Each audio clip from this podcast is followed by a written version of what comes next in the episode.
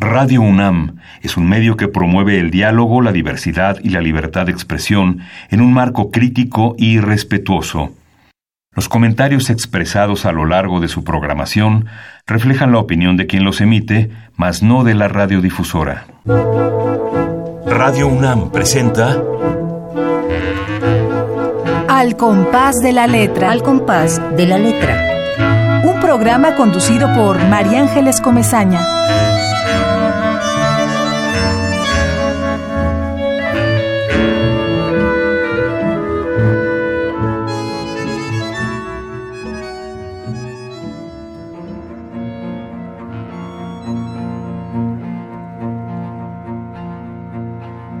Prólogo.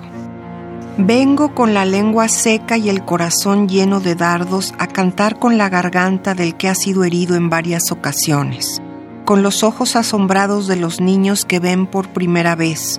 Así vengo, con la vena del que narra un prodigio, con el ardor en la piel del que ha sido desollado, para que conozcan la historia de cómo nacieron las palabras, los signos agraviados que se dibujaron en las bóvedas de piedra, en la curva celestial, en la diagonal de la historia, de cómo se tallaron y se desgastaron hasta que se hicieron comunes, plebeyas, atravesaron necias la corteza, los tallos, la rabia y la opalescencia de los ojos de los muertos. Cruzaron vastas extensiones de tierra y nos pervirtieron. Las palabras y cómo se dibujaron se escribieron en piedra, con tinta, con sangre, y cómo se escondieron, se prohibieron, provocaron llanto y vuelo de murciélagos, se convirtieron en memoria perversa de hechos sórdidos, en alba de entendimiento, en frondosidad lujuriosa, en adusta advertencia. He venido aquí a esparcir esa palabra en un cuerpo efímero. ¿De qué más sino de vocablos? Que alcanzará las voces de la Vía Láctea el plumaje suave y callado de las aves. Esta es la simple, la dramática, la asombrosa historia de la palabra.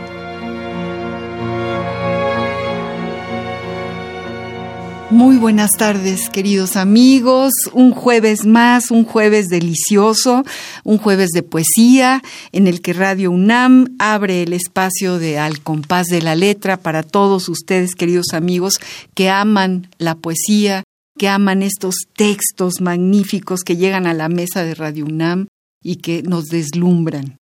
Muchas gracias a todos por estar aquí. Yo soy María Ángeles Comezaña y tengo a mi invitada queridísima, mi entrañable amiga, a la gran escritora Kira, Kira Galván, eh, presentándonos un nuevo libro. Muchas gracias, Kira, por estar aquí con nosotros. No, al contrario, María Ángeles, eh, un saludo a toda la audiencia y mil gracias por haberme invitado. No, bueno, para nosotros es, eh, bueno, ya tenemos como esta especie de, de, espacio guardado para ti, que no paras de, de publicar, que no paras de escribir, escribes novelas, escribes poesía, que eh, así de pronto llamas un día y me dices, pues tengo un nuevo libro y este nuevo libro se llama Anatomía de la Escritura, casi nada casi nada.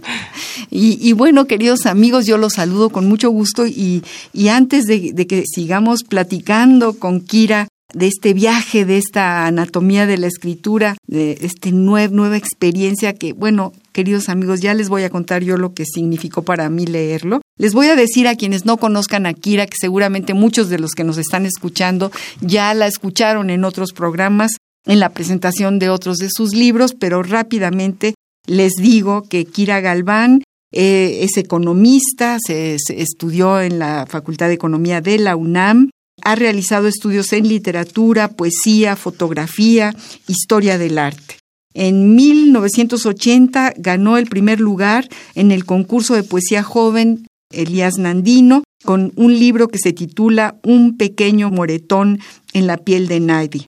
En 82 obtuvo la beca del Centro Mexicano de Escritores en donde tuvo como maestros ni más ni menos que a Juan Rulfo, imagínense, Francisco Monterde, Carlos Montemayor y Héctor Azar. Casi nada, ¿verdad?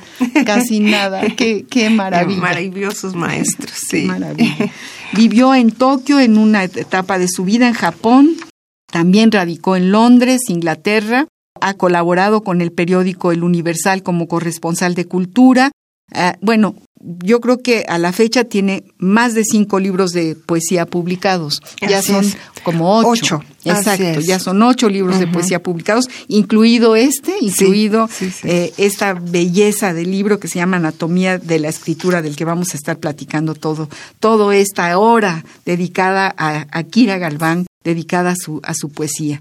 Ella es una gran traductora, nos ha traído la maravilla de, traducir a Ana Akhmatova, esta poeta rusa. Eh, también ha traducido a Dylan Thomas y a muchos otros autores. Su poesía ha sido seleccionada en más de 17 compilaciones nacionales y extranjeras.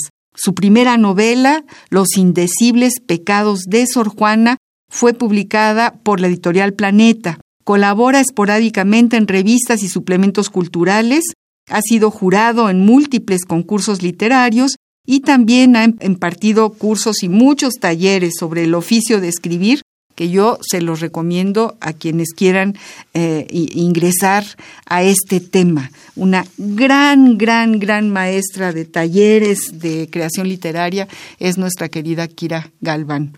Ojalá y, puedan eh, alguna vez este, estar en, en sus maravillosos talleres. Los indecibles pecados de Sor Juana fue publicado en el año 2010. Escribe relato, escribe cuento. Actualmente es maestra en la SOGEM. ya no? Eh, ya no. Ya no, fue maestra Pero estuve ahí casi tres años. Ajá. Y bueno, también tiene un libro que se llama Ante la tumba de Dylan Thomas. Tiene otro que se titula Extranjero. Otro en Kamakura estos pertenecen a otro libro mayor eh, llamado Netzahualcoyot recorre las islas, que es un libro que yo tuve el privilegio de presentar en la Facultad de Economía hace algunos años y publicado originalmente en la colección Ala de Tigre en la UNAM y después reeditado en Incandescente por Cal y Arena. En fin, la obra de esta escritora es verdaderamente muy, muy, muy grande. Ella no para de escribir, no para de, eh, mostrarnos lo que trae adentro, que son muchas cosas. Y sobre todo que es una, una escritora, bueno, como se hace la escritura, la buena escritura, que también es una investigadora y va recorriendo los rincones del conocimiento, de, de la literatura, del conocimiento de los autores. Ella eh, yo pienso que se va a las tumbas y revive, revive a, sus grandes, a sus grandes autores. Bueno, después de esta semblanza, que hay mucho más que decir de, de Kira Galván, yo le cedo la palabra a Kira y, le pido que nos platique. Ya nos leíste este prólogo de Anatomía de la Escritura. Así es. Cuéntanos algo de cómo se va gestando, de, tu proceso de investigación en torno a este libro. Pues este proyecto eh, está basado o, o, se inspiró en un pequeño librito que encontré un día en una librería eh, sobre la escritura del autor George Jan, que se llama La escritura Memoria de la Humanidad. Es un pequeño libro ilustrado que va contando a través sobre todo de imágenes principalmente cómo fue evolucionando la escritura. Y me llamó mucho la atención y me inspiró para hacer este proyecto de poesía, porque dije, bueno, se ha hablado mucho sobre este tema, pero que yo sepa, en poesía no se ha hecho nada. Eh, obviamente tenía que ser un poema narrativo, pero bueno, la poesía es narrativa desde sus orígenes, ¿no? Eh, desde la poesía épica y eh, la poesía mitológica, etcétera. Entonces, em, me aboqué a, empezar a escribir el libro y además me llamó la atención em, intercalar textos originales de otros autores que tuvieran que ver con el tema. Entonces, por ejemplo, en un momento está intercalada un fragmento del, del, del, poema épico de Gilgamesh, cuando estoy hablando de la escritura cuneiforme, y de ahí en adelante fui metiendo textos de autores anónimos o conocidos de diferentes épocas y lugares, que de alguna manera sentía yo que fluían dentro del texto mayor del, libro, ¿no? Y claro que, que fluyen y es un, es un viaje por la historia. de la humanidad. De la humanidad. En muy poquitas páginas, queridos amigos, en ciento y pico de páginas, aquí tengo el número de páginas, en 95, 96, con 97, 98. Así es. En 98 páginas vamos recorriendo a la humanidad entera porque las palabras de los, los poemas, la narrativa poética que, que hace o que nos describe eh, eh, lo, que, lo que es la escritura, es verdaderamente eh, es un recipiente donde, donde caben todos los años de la humanidad. Así es. En 100 páginas. A mí me parece virtuoso. Virtuoso el comienzo, las cuñas y cálamos, las leyes, los jeroglíficos, Oriente lejano, luego el Medio Oriente, los fenicios, los hebreos, los árabes, los griegos, los romanos, las runas, de revolutionabus verbae. Y así seguimos y seguimos hasta llegar al final que termina diciendo Kira que es apenas el comienzo. O sea, claro, no sabemos qué viene después, pero pero tiene que haber algo maravilloso también, ¿no? Llegar a una orilla siempre eh, caminar hacia un nuevo horizonte definitivamente. Exactamente, no, es, el fin, no hay el fin, no hay no, por supuesto que no, ¿no? Todos los fines son principios también. Absolutamente. Y, y bueno, la, la palabra escrita de algún modo creo yo, es como la semilla de la, de la cultura, de la civilización humana y, y hay que festejarla, ¿no? Que empezó con este deseo ardiente desde la época de las cavernas, cuando nuestros ancestros se trataban de, aunque no estamos seguros exactamente qué querían comunicar, pero querían comunicar algo, ¿no? Al poner su huella, al, dibujar un bisonte, eh, un venado, con esa mm, gracia, con esa agilidad, con esa mm, ingenuidad, podríamos decir, que ya es arte, porque ya es parte del comienzo del arte y de una comunicación que trasciende, ¿no?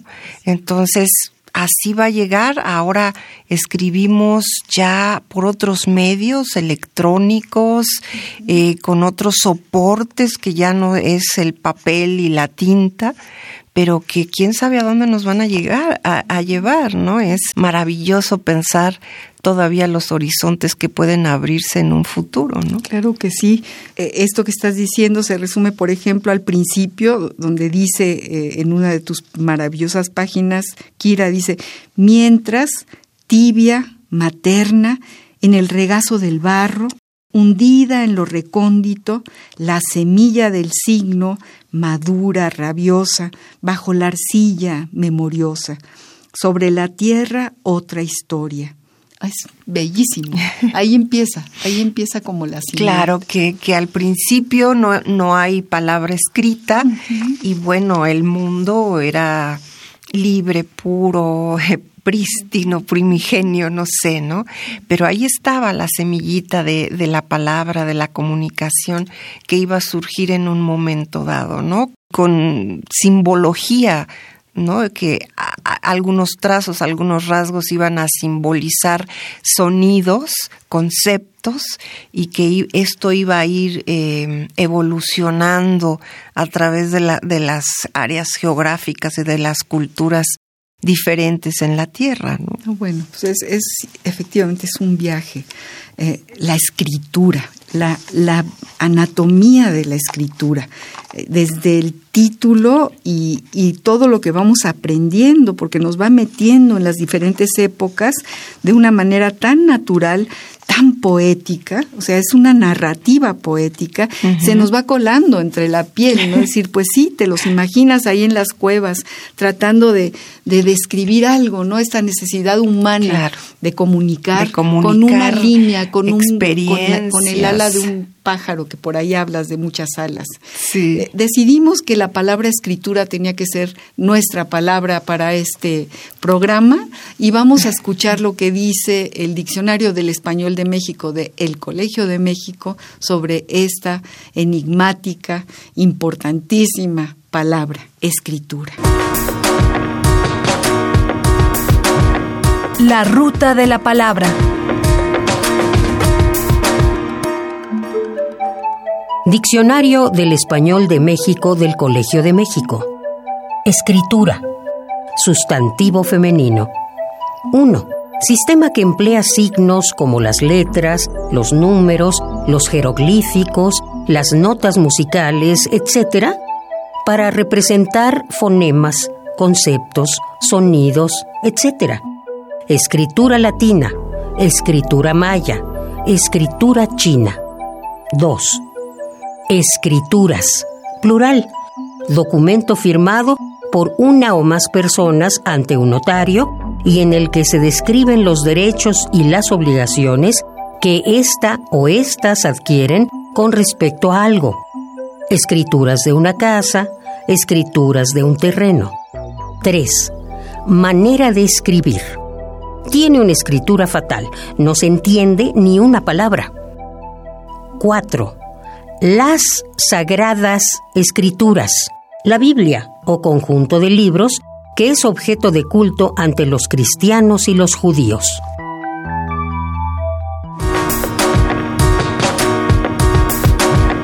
La ruta de la palabra.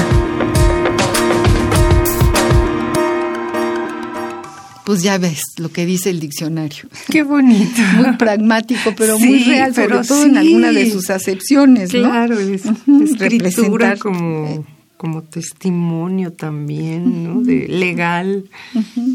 como legado, ¿no? Como efectivamente la escritura, porque porque me gusta incluso en el título que no sea la anatomía de las palabras, aunque Claro. esto es una anatomía de las palabras, pero una cosa son las palabras y otra cosa son las escrituras. La escritura que también tiene mucha cuestión este eh, visual y estética. ¿no? Sí, sí, es, es como te remite un poco a, a- a- a atmósferas distintas, ¿no? A- es otra cosa, ¿no? La escritura, el, el- el poner la huella de Y- tu propia vida en, en Sí. algún- en un árbol, en una piedra, en, en una hoja de papel Y después. por ejemplo, el, el- el ilustrador trató de, de llevar el estilo, por ejemplo, aquí en el estilo de la Edad Media, con cómo hacían las letras tan rebuscadas y tan... Sí. Es también muy bella Es- la, es la manera la como nos invitas a entrar ¿no? ¿no? en cada Sí. capítulo. Pero Ajá. cada capítulo es toda una época. Sí, Son es toda una época. siglos de la existencia, siglos.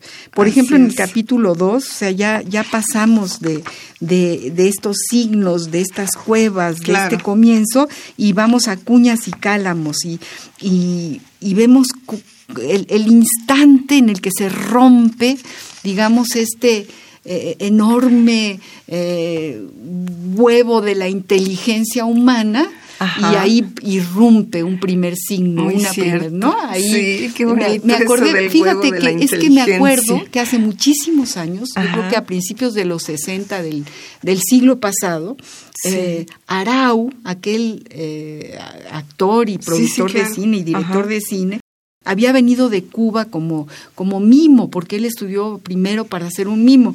Y yo me acuerdo que fui con mi papá y era yo muy chavita, una adolescente, re- re- empezaba yo a ser adolescente, y Ajá. fuimos al teatro y en ese teatro él justamente estaba metido en un enorme huevo y era como toda la, Ah, qué lo, terrible que era nas- el nacimiento y cómo iba rompiendo con su... Entonces esto que tú siempre... eh, todo lo que traemos en la experiencia eh, se va sumando, ¿no? Esta- e- Este capítulo de cuñas y cálamos, ¿no? Exhalar el grito fundador y depurado, ¿no?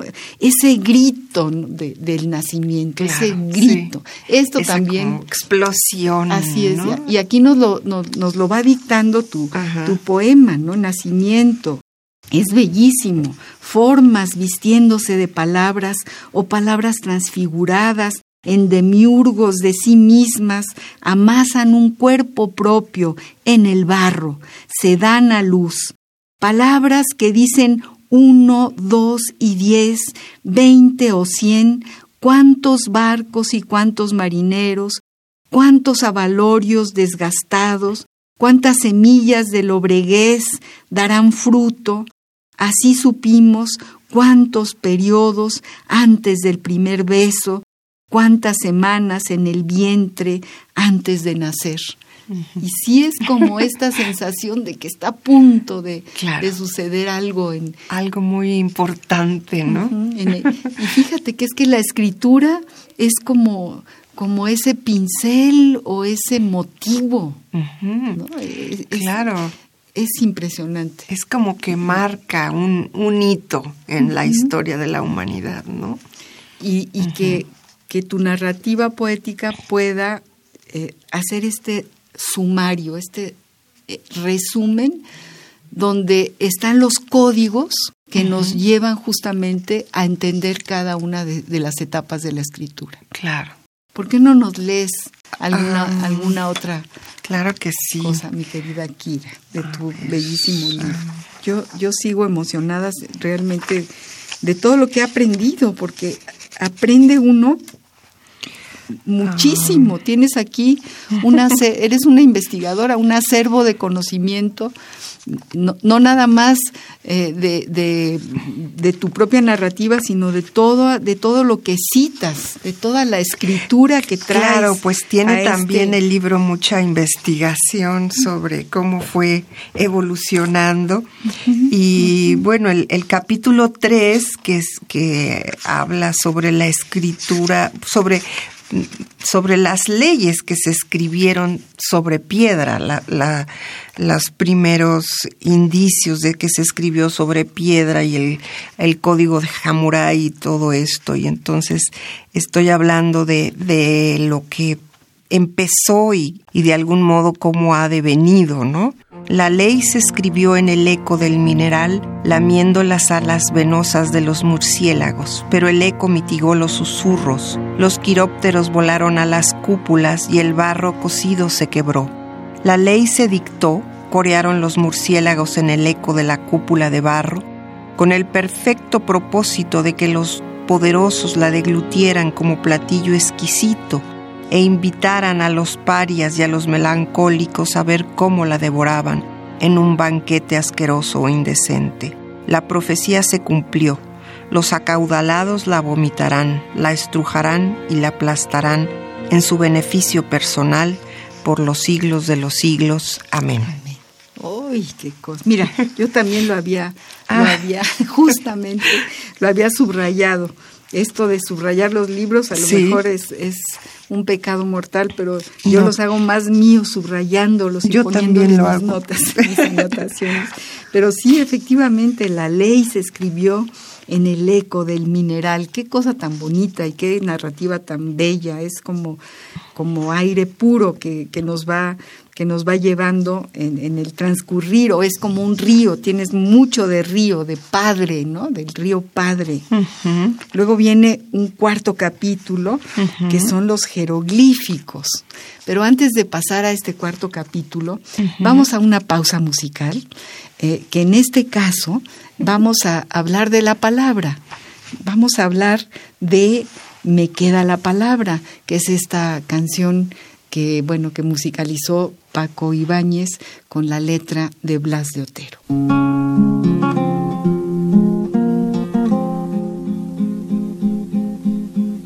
Si he perdido la vida, el tiempo, todo lo que tiré como una anilla al agua. Si he perdido la voz en la maleza, me queda la palabra.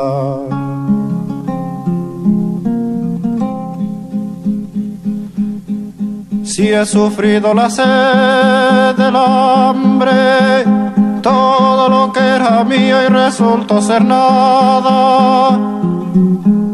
Si he cegado las sombras en silencio, me queda la palabra.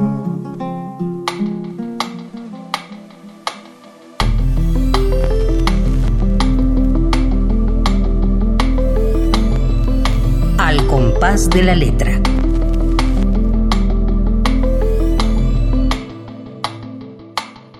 Bueno, y aquí, aunque cuando lleguemos al final, vamos por el capítulo 4, Ajá. el final es durísimo, ¿no? Pero eh, se rescata con me queda la palabra. Aunque no me quede nada, me va a quedar la palabra, y me va a quedar la escritura. Y la escritura va a ser como el pulso para seguir, para seguir adelante, para que no exista un fin, sino exista el infinito. El infinito. El 4 habla, el cuarto capítulo habla de los jeroglíficos. Nos relata el antiguo Egipto. Así es, sí. Bueno, que ya fue una sofisticación, digamos, ¿no? Un gran paso de, de los signos cuneiformes, cune- cuneiformes al, a la complejidad que tenían los jeroglíficos egipcios, ¿no? Desde el punto de vista estético, pero también eh, semántico, porque también hasta donde sé tenían varios eh, niveles de significados, algunos eran fonéticos, otros eran conceptuales y otros metafísicos, entonces ya era mucho más complejo todo el asunto. y entendemos como esta necesidad de marcar un hito, marcar una etapa, ¿no? Las palabras se delinearon, dice el primer capítulo, cerca del Nilo, con vivos colores, sobre columnas que eran efluvio de ancestros. La poesía de la abeja y el buitre, el báculo del escarabajo, el ojo de la grulla quedó grabado. Se insinuó el perfume del loto, la ligereza del lino, la tenue espiral del incienso y el sendero secreto del chacal. ¿No? Es como vas dando esos como esas claves Claro. para entender Sí. épocas. Épocas y lugares y mentalidades también eh, en esta búsqueda de, de la trascendencia, porque pues el chacal era el símbolo de, del guía hacia el país de los muertos, digamos, ¿no? Hacia el inframundo, haciendo este Y qué, qué importante es comparaciones. que, que a ti, por ejemplo, cómo te cómo retomas de, de, digamos de agua de los diferentes pozos. Me acuerdo de ese bellísimo poema tuyo de si me pinto el ojo porque estoy acordándome de, De- de las de, de las mujeres egipcias, Egipcias, ¿no? claro. egipcias Sí, que se sí, pintaban sí. Y, y delineaban y tal. Es decir, que, que tu poesía realmente tiene eh, el vestido de muchas épocas. Sí. Y ahí la retomas. ¿no? Sí, sí, a mí me encanta la historia, entonces siempre estoy buscando historias o este similitudes o no sé paralelismos entre la historia y la y nuestra vida actual que finalmente no es tan lejana No, como claro parece. claro que no, bueno, no, pero sobre todo en anatomía de la escritura, eh, Kira Galván realmente se mete, se mete a lo más profundo de la historia y descubre, vuelvo a decir, las claves de los momentos históricos más importantes, ¿no? las claves de cómo nace la escritura y de por qué y para qué. Ah, si- sin darnos cuenta, nos va contando la historia en esta narrativa poética y, y vamos entendiendo qué, qué sucedió eh, en los jeroglíficos y qué pasó después, ¿no? Claro. retomando además esto que es tan bello, ¿no? Que son todas las, la- las citas de los grandes, de los grandes escritores Claro. que, que tienen que ver con esa, con esas épocas. Con esa época, sí. Ya hablaste de Gilgamesh en el capítulo 1, Sí. del himno de Salónica a Isis, donde nos, nos describes a Isis y a Osiris y esas relaciones y lo desmembrada. Sí. O, o- ¿Quién fue la desmembrada? Eh, Osiris, de- ajá. desmembrado Osiris. ¿no? Sí, sí, Entonces sí, ella con su, con su amor va y junta, y junta todos cada los pedazo. fragmentos, Exacto, ¿no? Maravilloso. Es impresionante, es impresionante, Sí. ¿no? Y luego, bueno, Pentaur, ¿no? La batalla de Kadesh y Love Poems of Ancient Egypt, traducidos por Ajá. Ezra Pound y Noel Stock, porque además también estos eh, estas citas son claves. Pues sí, claro, van, eh, yo pienso que contextualizando al, poema mismo, pero también les da otra dimensión, porque no son nada más mis palabras, sino palabras de autores maravillosos, pues eh, anónimos muchos, ¿no? Como el del el poema de, de Gilgamesh o, o los himnos a Isis o todas estas eh, fragmentos de literatura que nos han llegado a través de los siglos y que no tenemos el nombre de los autores, pero que son verdaderamente joyas de la humanidad, maravillosos eh, ejemplos de, literatura que ha sobrevivido a través del tiempo. ¿Cómo fue la gestación de este libro? Ya un poco nos contaste al principio, pero tú traes desde toda tu trayectoria esta necesidad de ir levantando piedras, de ir reviviendo sí. personajes. Soy como, yo creo que me voy a autonombrar como una especie de arqueóloga literaria. arqueóloga sí, literaria. y también un poco meiga, como dirían los, los gallegos, ¿no? Como una maga, un poco, hay, hay, ahí como una versión, eh, meiga, la palabra bruja es rara, no es la que te corresponde, pero la de maga sí, porque sí tiene mucho de magia, el que tú tengas en tu tintero esa posibilidad de revivir personajes, de revivir historias, de, de traerlas a la puerta de, tu, de tus libros e ir escribiendo esa emoción y ese, ese enorme conocimiento esta investigación, ¿cómo la hiciste? A, lo largo del tiempo fuiste haciendo notas, cuéntanos. Sí, eh, fue, fue chistoso porque fue como un flashazo de, inspiración cuando lo empecé. Salió casi, em, pues en, pocos meses, ¿no? Yo te diría que en, que en dos o tres meses me eché todos los 16 capítulos del, del libro pero obviamente no fue tan rápido, o sea, lo seguí trabajando como, pues no sé, yo te diría que como unos cuatro años fácil.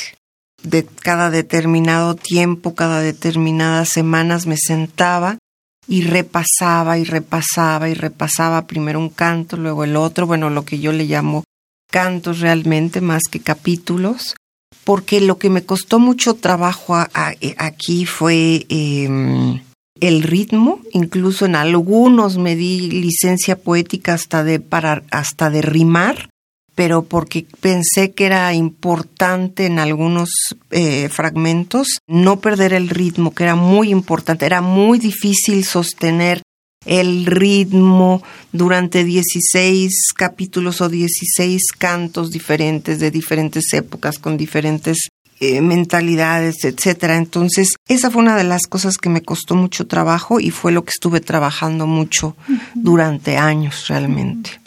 Sí, pues Así se hace la poesía, queridos amigos. Estamos hablando con la poeta Kira Galván. Estamos hablando de su más reciente libro, Anatomía de la Escritura. Es un privilegio tener, tenerla a ella aquí, tener este libro que nos ha ilustrado y que nos ha dado a entender la magia de la escritura a lo largo de siglos y siglos. Vamos a un, a un capítulo de este programa que yo siempre digo que tengo así como una relación muy entrañable con los epistolarios y siempre hay una carta, un epistolario. Y claro que un epistolario eh, es una escritura, ni más ni menos. Y a mí se me hizo interesante eh, leer las cartas que se publicaron en siglo XXI de Orfila a Paz y de Octavio Paz a Orfila. Y la traje en esta ocasión, Kira, porque es curioso cómo grandes escritores como y grandes personajes, Orfila era también un escritor y un editor fantástico, cómo seleccionaron los poemas para una antología enorme que se llamó eh, Poesía en Movimiento. No sé si tú. Claro, claro, sí, lo conozco. vamos a, ver qué le dice Octavio Paz, muy chistoso, da hasta miedo. ¿Qué, dice, ¿Qué le dijo Octavio Paz a Orfila cuando estaban haciendo esta selección de poemas? Epistolario, domicilio conocido. Domicilio conocido.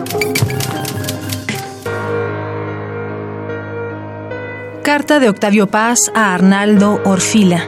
Nueva Delhi, a 1 de octubre de 1966. Señor Arnaldo Orfila, siglo XXI, México, Distrito Federal. Querido amigo, contesto a su cable del 28. Comprendo que Chumacero y Pacheco estén muy contentos, y uno podría decir exactamente lo mismo. Tal vez resignado sería la palabra adecuada para describir mi estado de ánimo, pero exagero. En cierto sentido yo también estoy contento. Esta confrontación me ha servido para aclarar mis ideas acerca de la poesía mexicana moderna y sobre todo me ha hecho conocer mejor a los jóvenes. Espero con impaciencia su carta para saber si Alí y José Emilio aceptan A. el nuevo texto de advertencia, B. mis proposiciones sobre la selección de poemas, C. la exclusión de Guardia y Fernández y la inclusión de Usigli, Calvillo y Hernández Campos. D mis sugerencias sobre algunas notas y selecciones. Repito, A, B, C son proposiciones, D, sugerencias. Desde ahora rechazo la proposición de incluir a cuatro jóvenes más. No los he leído, pero inclusive si uno de ellos fuese el mismo Rambo, me opondría. Primero nuestro libro se convirtió en un asilo. Ahora quieren transformarlo en un kindergarten. Le envío una pequeña corrección a mi prólogo. En la página 7, línea 6, debe decir, al mismo tiempo procuramos, al seleccionar sus poemas, ajustarnos dentro de lo posible a la idea de mutación. No creo que lo hayamos conseguido en todos los casos. No importa, a despecho del eclecticismo de este libro, el lector percibirá la continuidad de una corriente que comienza con José Juan Tablada, avanza y se ensancha en la obra de cuatro o cinco poetas del grupo siguiente, más tarde se desvía y oculta, aunque solo para reaparecer con mayor violencia en tres o cuatro poetas de mi generación, y en fin, acaba con animar a la mayoría de los nuevos poetas. Punto y aparte. Un abrazo. Octavio Paz.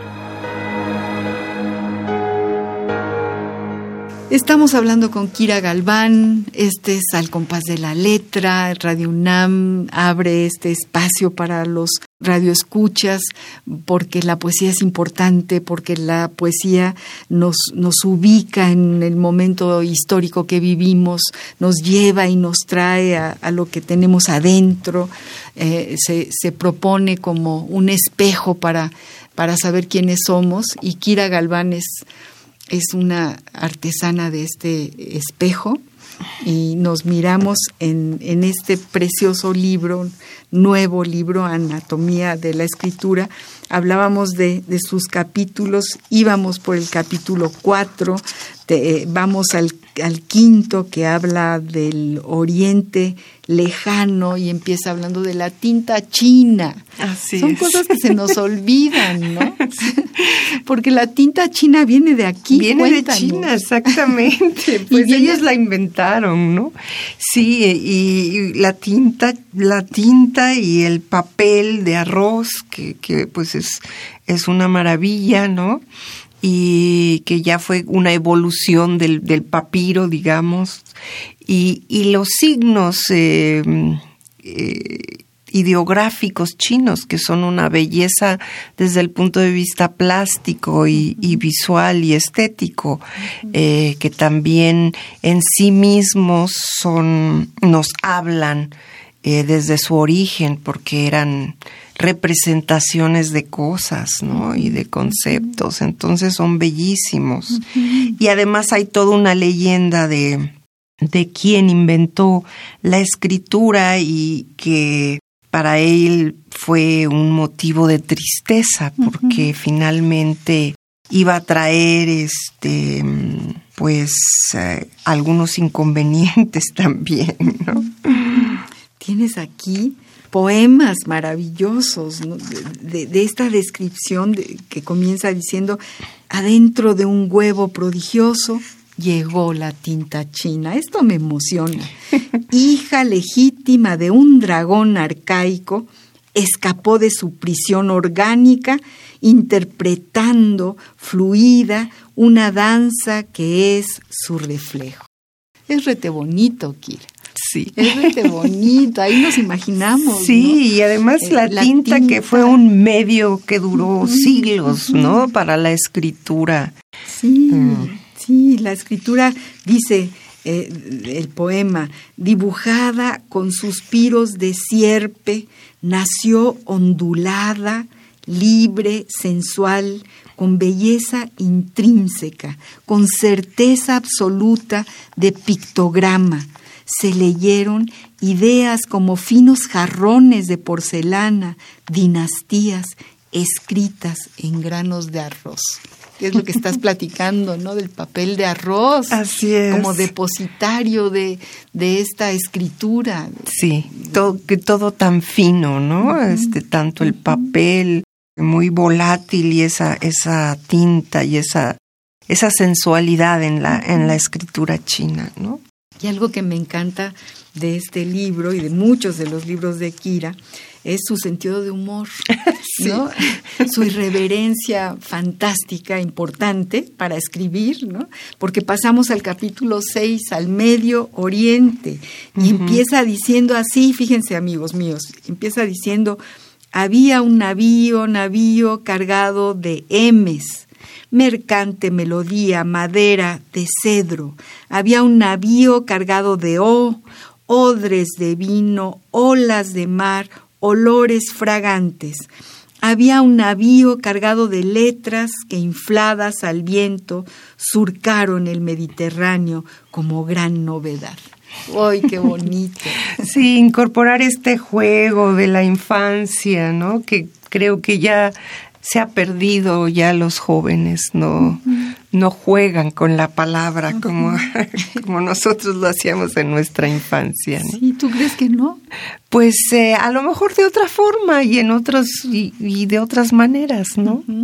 Cuando lleguemos al 16 nos vamos a dar cuenta de todo lo que ha sucedido en torno a este papel de arroz y a su desvanecerse en, las altas tecnologías, pero bueno, apenas vamos por el capítulo 6 del Medio Oriente y ahí vamos descubriendo, sí, como un río, los barcos, lo que traían adentro, las esencias, nos llena, lo, lo escuchamos, lo leemos. El comercio, el intercambio de mercancías, pero que finalmente lo que lo que le debemos de por vida a los fenicios es el, es el abecedario, ¿no? El abecedario que, que, fue una revolución cultural, ¿no? El, el, abecedario como lo conocemos y que sí fue una, una revolución. Absolutamente, absolutamente.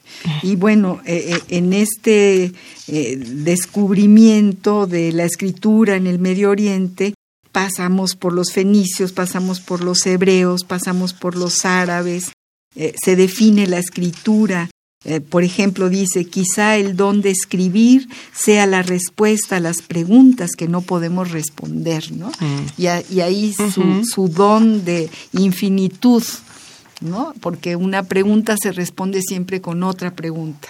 y eso es lo que nos evoca en este capítulo, el, el maravilloso libro de Kira Galván, Anatomía de la Escritura.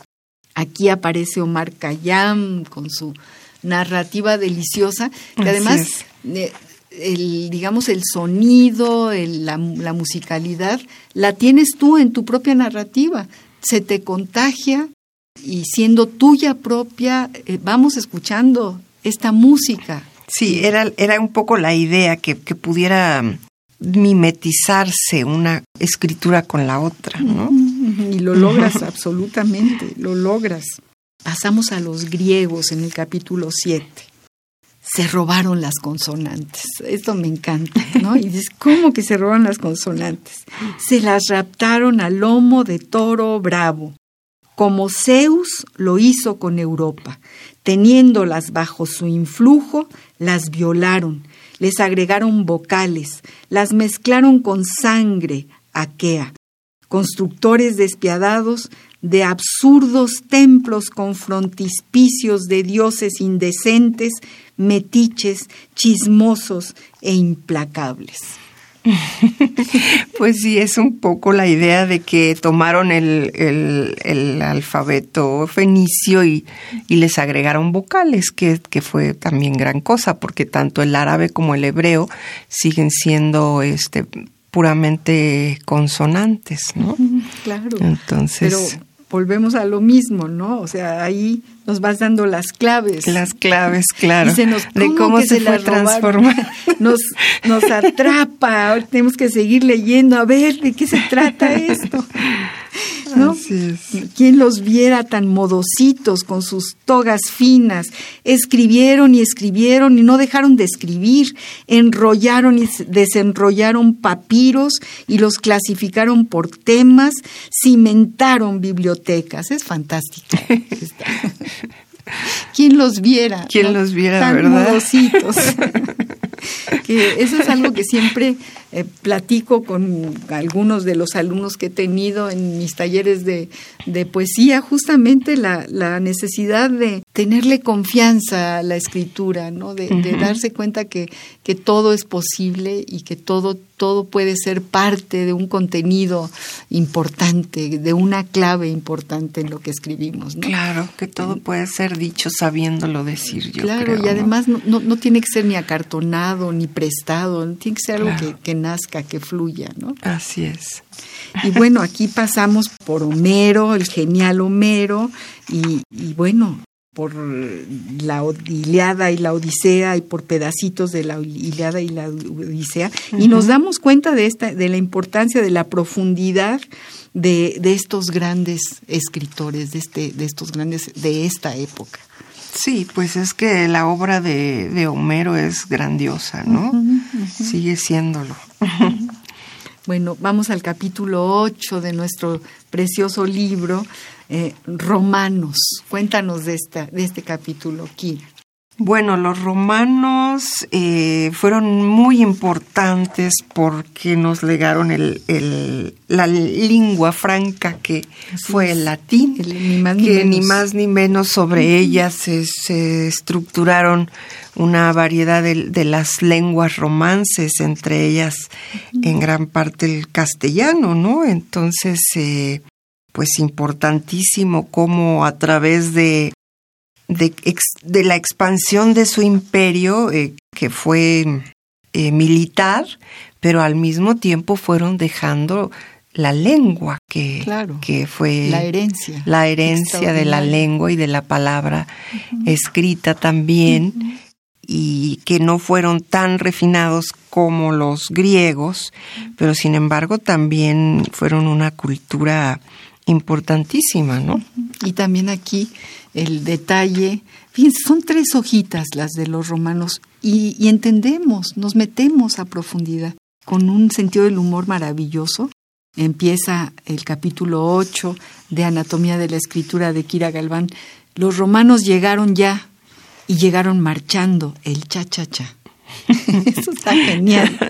Aquí y allá construyen caminos en formaciones perfectas, conquistan tierras, montañas, islas allende el mar, ondean estandartes de águila y jabalíes, escoltados por escutum y catapultas, incansables, levantan columnas y monumentos, graban inscripciones en capital cuadrada. Es fantástico que además ellos inventaron, este tipo de letra, ¿no? Así en mayúscula. Las capitulares seguramente se llaman capitulares por, por los romanos, ¿no? Sí, entonces. Esa es otra, otra herencia. claro. Y bueno, las preguntas que tú, tú te, te, conviertes, eh, le preguntas, por ejemplo, a lesbia, les preguntas a ah, los autores. Sí, sí, sí. Así es. Le, pregunto, yo te pregunto de nuevo, lesbia, no mientas para salvar el pellejo. ¿Quién es el mejor poeta latino? Y tú me juras por la madre Venus, patrona de los amantes, y de Marte, el dios de la guerra, que no hay otro mejor que Catulo en la tierra de los vinos. Vinos. Catulo en el desierto, es una maravilla. Maravilloso poeta. maravilloso poeta, maravilloso poeta. Y seguimos con las runas en el capítulo 9 y seguimos con De Revolutionabus Verbae en el capítulo 10 y seguimos y seguimos, queridos amigos, eh, inmersos en este viaje enorme eh, que ha escrito Kira Galván, Anatomía de la Escritura. Vamos a ir a una pausa musical que seleccionamos por, porque tiene también este cantautor alguna eh, dejo de magia o mucha magia y, y, viene como de, de, lo más profundo también de muchas culturas. Eh, estamos a punto de escuchar a ni más ni menos que a Cohen, que, ah. es nuestro, y bueno, seguramente tú has de querer mucho, mucho a, a Cohen, como nosotros, Leonard Cohen. Vamos a escuchar nuestra generación. Sí, bueno, totalmente, desde lo más profundo. Es algo que yo creo que puede acompañar muy bien la lectura del capítulo 11, Incunábula Tipografía, y vamos a hablar de las tipografías. Vamos a escuchar a Leonard Cohen.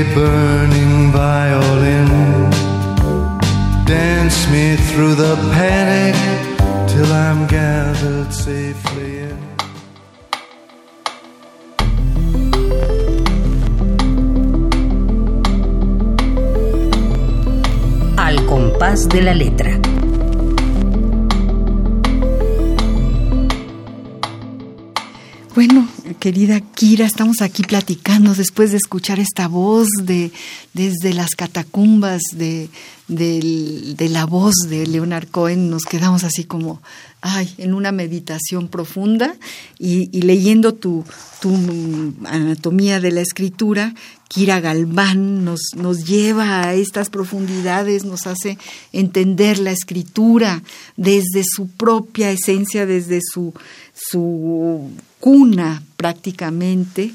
Y, decíamos, íbamos de capítulo en capítulo, íbamos al capítulo 11 eh, de, de, la tipo, de las tipografías, que, recordé un poema de Neruda, eh, Oda, la tipografía, les, les eh, recomiendo que lo lean, porque realmente tiene, bueno, yo lo acompañé con este libro y, realmente eh, va por la misma, por el mismo hilo. También tiene la recuperación de todas las historias que han llevado a la escritura a donde estamos en este momento este histórico.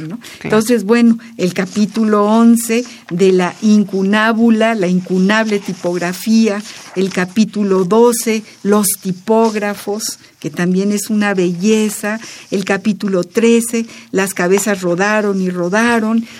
Así, queridos amigos, hasta, bueno, el siglo XVIII, el siglo XIX, donde nos acordamos de, Melville, de, de, muchos de los grandes autores de este siglo, incluso Antonio Machado llega a estas páginas, Dickens, Alan Poe, y luego el siglo XX y todos sus, claves y sus orígenes, hasta llegar a, ahorita, al siglo XXI, en donde yo sentí que era un poco como una, una denuncia del momento histórico, una, una, denuncia eh, frente a toda esta riqueza de las escrituras llevadas alejadas de, de su recipiente eh, primero de su página, de su papel, hacia las altas tecnologías y hacia lo virtual y hacia lo que se desvanece y hacia lo que se pierde, etcétera, etcétera, etcétera, ¿no? Entonces, cuéntanos de este último ah, Pues este último capítulo, si, si, me permites, puedo leer un, pedacito y es, pues, es como una reflexión más personal ya de, desde mi punto de vista de algunas cosas que se han perdido y, también de otras pues que, pueden venir, ¿no? Eh, me voy a permitir leer este último eh, fragmento que dice, las cartas de amor han desaparecido de la historia, secuestradas por el correo electrónico, con premura, con alevosía y ventaja, acalladas por un griterío de imágenes, de links, de blogs, de videos, de páginas web. El icono es el rey de la cultura, quien como el Facebook, el Twitter, el Instagram, el Snapchat, que nos sostienen en vilo con sus caracteres contados, nos transporta al canto súbito del mañana, de las especies sobrevivientes que aún con un poco de trabajo saben leer. En fin, entonces eh, al final hago pues esta, esta reflexión que de alguna manera nos hace pensar, ¿no? Aquí al final digo, las palabras se escribían por amor, no por números de libros vendidos, estuvimos a punto, a punto de volar al infinito, y nuestro epitafio lo escribió un poeta japonés del siglo XIX, y cito, que es un haiku, por esta senda nadie más que yo esta tarde de otoño. Y con eso cierro el libro. Ay, Kira, se nos termina el tiempo. Lo sé. Uy, qué maravilla. Eh, quiero que nos digas dónde se consigue anatomía de la escritura. Los, seguramente todos los que te están escuchando querrán leerlo. Claro, este libro este, fue publicado por la UAM Xochimilco en la colección La Luna en la Escalera y se puede conseguir tanto en las librerías de la UAM como en librerías grandes como Gandhi, el sótano y Educal. Pues qué maravilla, queridos amigos, se nos acaba el tiempo. Quiero agradecerle a Violeta Torres, que ha estado en la operación técnica, a nuestra productora Ivonne Gallardo. Si ustedes quieren enviarnos algún correo sobre este programa, mandarle alguna pregunta a nuestra poeta Kira Galván, el correo es radio.unam.mx. También pueden mandarnos un Facebook, Radio UNAM, o un Twitter, arroba Radio UNAM. Gracias amigos por estar un jueves más con nosotros. Mil gracias, Kira, por traernos este joyero que se llama Anatomía de la Escritura. Radio UNAM presentó Al compás de la letra. Al compás de la letra. Un programa conducido por María Ángeles Comezaña.